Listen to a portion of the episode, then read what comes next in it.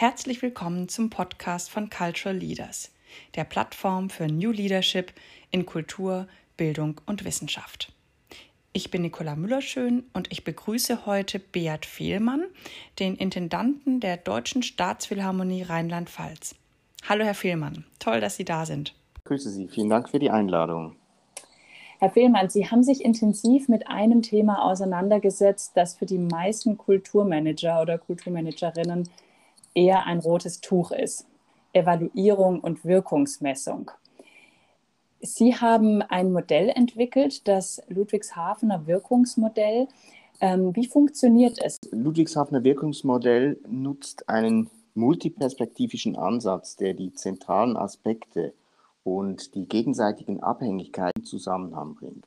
In der Praxis oder konkreter ähm, meint dies neun unterschiedliche Perspektiven, äh, und auf sich aufbauende Perspektiven, also ausgehend von Finanzen bis hin zur Frage der Inhalte und der gesellschaftlichen Wirkung, der Relevanz. Ähm, darin liegt für mich auch der Reiz. Als äh, Kulturinstitution tragen wir Verantwortung für die Kunst und die Frage, welche Resonanz wir in der Gesellschaft erzeugen können. Die Frage nach dem was und dem Warum bleiben so zentral. Diese unterschiedlichen Perspektiven werden dann mit Kennzahlen versehen und dabei nutzen wir so einen Mix aus quantitativen und qualitativen Messgrößen. Dies alles zusammen macht dann das Wirkungsmodell aus. Ähm, ich glaube, es sind wiederum zwei Perspektiven. Das eine die Wirkung nach innen und das andere die Wirkung nach außen. Grundsätzlich glaube ich, dass wir in einer Zeit leben, wo es eher kein gemeinsames Selbstverständnis für Kunst und Kultur mehr gibt. Erklären zu können, was wir da machen, wie und warum wir das machen, was wir tun, ist in einem solchen Kontext deshalb besonders wichtig. Damit einhergeht aus meiner Sicht äh, zwingend auch die Frage der Wirkung, während die Bedeutung dann auf dieser Grundlage innerhalb der Gesellschaft immer wieder neu verhandelt wird. Ich kenne eigentlich vor allem so historische, soziologische oder philosophische Erklärungs- oder ähm, in anderen Worten Legitimationsansätze. Dieses Modell versucht hier eine weitere Facette einzubringen und mit einem quantifizierbaren System ein greifbares Modell zu schaffen. Sinnhaftigkeit spielt sich dabei zuletzt auch hm, für meinen eigenen Auftrag als Intendant eine, eine wichtige Rolle. Bisher habe ich das jedenfalls immer so erlebt, dass die Kulturpolitik strategische Prozesse eher begleitet als gestaltet. Für mich ist deshalb die Schaffung einer Transparenz ein gutes Vorgehen. Also im Sinne von erst die Beantwortung der Frage nach dem Warum und dann die praktische Umsetzung und die Rückkopplung an die Wirkungsweise. In meiner Erfahrung verbleibt so die Debatte eher bei den Inhalten und reduziert sich nicht nur auf finanzielle Ziele, was man ja sehr oft suggeriert, wenn man mit solchen Methoden, mit solchen Modellen ums Eck kommt. Der Fokus liegt also nicht auf dem Aufwand und Verbrauch der Mittel, sondern auf die dadurch erzielten Wirkungen. Ein Versuch beantworten zu können, welchen Vorteil hat eine Gesellschaft für ihr konkretes Engagement, zum Beispiel für unser Orchester, die Deutsche Staatsphilharmonie. Und für die Innenperspektive meint dies einfach auch für mich ein extrem effizientes hm, Kommunikationstool, die Möglichkeit, Prozesse nicht nur abbilden zu können, sondern Prozesse auch immer wieder deutlicher erfahrbar zu machen. Und Entscheidungen am Wege oder Diskussionen über, sollten wir nicht auch das oder jenes tun, sie immer wieder darauf zu fokussieren, was bringt es uns, warum sollten wir es tun, warum ist es wichtig und was erzielen wir damit. Und ich glaube, dass mir das in der täglichen Arbeit doch auch sehr, sehr dienlich ist. Wir hatten gerade über Kennzahlen gesprochen, über Kriterien, nach denen sie Wirkung messbar machen können. In der Wirtschaft sind KPIs gang und gäbe, in der Kultur schreckt man davor ja so ein bisschen zurück. Was sind für Sie Kriterien, die für Sie, ich sage mal, tragfähig sind, um Wirkung messen zu können? Also ich nehme mal eine Perspektive raus, und zwar die Inhalte. Und da haben wir für uns definiert, ähm, konkret sind es zwei unterschiedliche Wirkungsziele, die wir messen, die wir beobachten.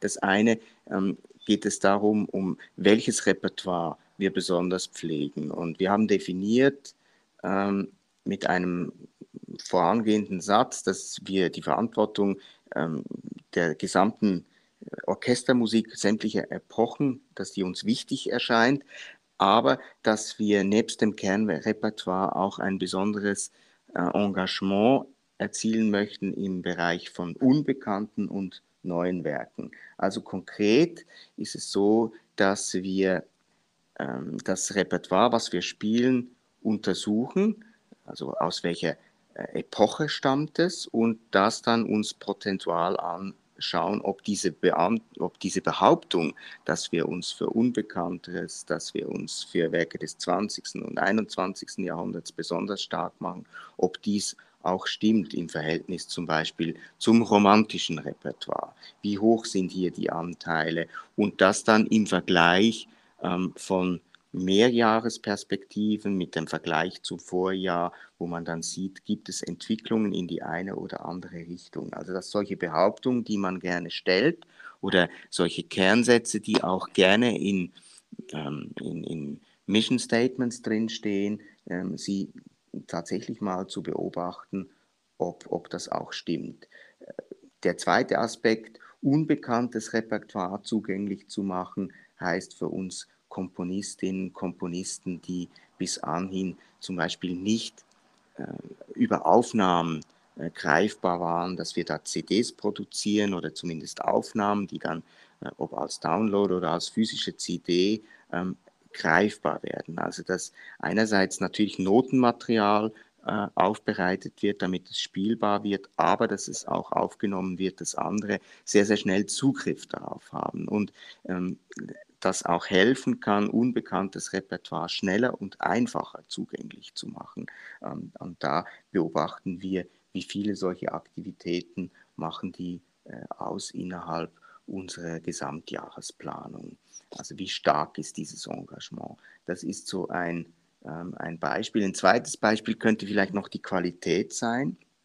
Auch ein, ein ganz schwieriges Thema, ähm, wo ich finde, wo wir uns ähm, nicht nur schwer tun, sondern auch uns eher rantasten. Und natürlich haben wir so einen, einen hohen Qualitätsanspruch, wollen wir eigentlich haben.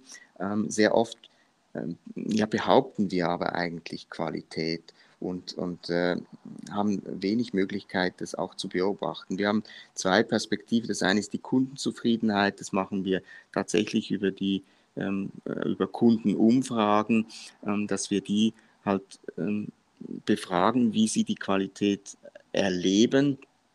Ähm, und auf der anderen Seite fragen wir unsere äh, Gäste. Also äh, typischerweise sind das natürlich Dirigenten und, und Solisten oder Solistinnen und Dirigentinnen, die zu uns kommen, die nochmal ganz andere ähm, Orchester oder andere äh, Musik Welten auch kennen und äh, die einen guten Vergleich haben. Und die fragen wir nach einer Arbeitsphase systematisch ab, wie sie das erlebt haben in Bezug auf die Zusammenarbeit, auf die Qualität der Zusammenarbeit. Und das gibt uns nochmal so eine Rückkopplung, auch wie erleben unsere Gäste, ob es jetzt künstlerische oder halt auch Publikum ähm, äh, ist, im Sinne Gäste, wie erleben die unser Orchester und wie spielen die das uns zurück. Und das gibt zumindest Tendenzen, ähm, die dann auch hm, erfahrbar, messbar und dokumentierbar sind äh, und die zumindest einen Hinweis darauf geben, was Qualität sein könnte. Das sind ganz spannende Beispiele, die Sie da genannt haben. Die zeigen auch, finde ich, ganz toll, dass es wirklich ein ganzheitlicher Ansatz ist, weil beim Stichwort Evaluierung äh, denken die meisten zunächst mal an Besucherzahlen oder an verkaufte Tickets, ähm, aber dass es natürlich sehr viel komplexer ist. Ähm, tatsächlich aus einer Innen- und Außenperspektive da ganz unterschiedliche Maßstäbe anzusetzen. Ähm, äh, toll, ja, finde ich jetzt äh, sehr spannend, das einfach nochmal so, so konkret nochmal zu hören, an welche Aspekte Sie dabei denken. Mich würde interessieren, wie dieser Ansatz in der Kulturszene aufgenommen wird. Mir scheint, das ist nicht äh, der Standard, um es oder anders auszudrücken, dass das doch eher die Seltenheit ist, so systematisch äh, an das Thema ranzugehen. Wo stehen die Kulturinstitutionen aus Ihrer Sicht und wie, äh, ja, wie reagieren die darauf, wenn sie das erfahren, was sie machen oder wenn sie sich vielleicht auch mit Kollegen dazu austauschen? Ja, also ich verfolge dieses Thema ja seit einigen Jahren jetzt so quasi als Hobby. Und äh, ich habe immer auch versucht, diese Überlegungen, diese Aktivitäten ähm, sehr offensiv zu teilen. Einerseits mit dem Gedanken einer Weiterentwicklung, also sich zu, zu reiben an Rückmeldungen, ähm, zu reiben an Kritik oder auch ähm, das Weiterforschen unter Einbezug anderer Modelle, aber vor allem auch mit dem Gedanken des vergleichen können, also im Sinne von Benchmark, was etwas ist, was in unserer Szene komplett fehlt. Und was ich mir halt sehr, sehr wünschen würde. Also ich habe vorhin ja auch mit diesem Beispiel gezeigt, dass wir Entwicklungen ganz stark dadurch begreifen, dass wir uns mit uns selber vergleichen. Also wie sind Mehrjahresentwicklungen, ähm, wie, wie steht etwas im Verhältnis zum gesamten also sprich Anteil Musik des 20. und 21. Jahrhunderts im, im Verhältnis zu allen gespielten Werken. Ähm, solche Dinge äh, ermöglichen immer nur Vergleiche mit uns selber. Und ich fände es halt einfach auch sehr, sehr interessant, sich mit anderen Institutionen vergleichen zu können. Und das war immer so ein großes Anliegen. Und deshalb bin ich immer sehr mit dem nach außen getreten und habe versucht, auch andere äh, zu begeistern und mitzunehmen, der Erfolg ist aber jetzt, ähm, ja, ich würde jetzt mal sagen, überschaubar.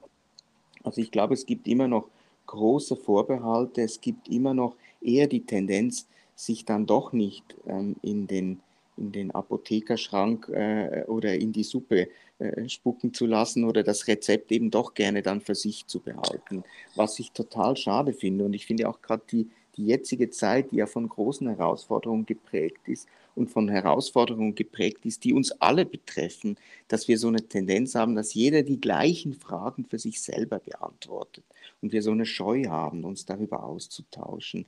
Und das versuche ich einfach auch unablässig immer wieder zu teilen und, und, und weil ich überzeugt bin, dass wir als gesamte ähm, Branche, als gesamtes Feld besser werden, wenn wir uns offen austauschen können und nicht jeder sein eigenes Ding macht. Natürlich gibt es Dinge, wo Abgrenzung oder Aspekte, wo Abgrenzung wichtig ist, klar. Aber voneinander lernen zu können, ist zentral. Ich glaube aber, dass wir da tatsächlich noch hm, einen Weg zu gehen haben oder dass wir da auf jeden Fall noch besser werden können. Ja, kann ich mir gut vorstellen. Vermutlich empfinden viele Institutionen eine solche Transparenz doch eher als Bedrohung und nicht unbedingt als Chance. Herr Fehlmann, ganz herzlichen Dank für dieses tolle Gespräch. Äh, super mit Ihnen, sich zu diesem Thema auszutauschen und Ihnen alles Gute auch im Weitertreiben all dieser Ansätze. Vielen herzlichen Dank dafür. Ich bedanke mich ebenfalls. Euch allen vielen Dank fürs Zuhören. Schönen Tag und bis bald.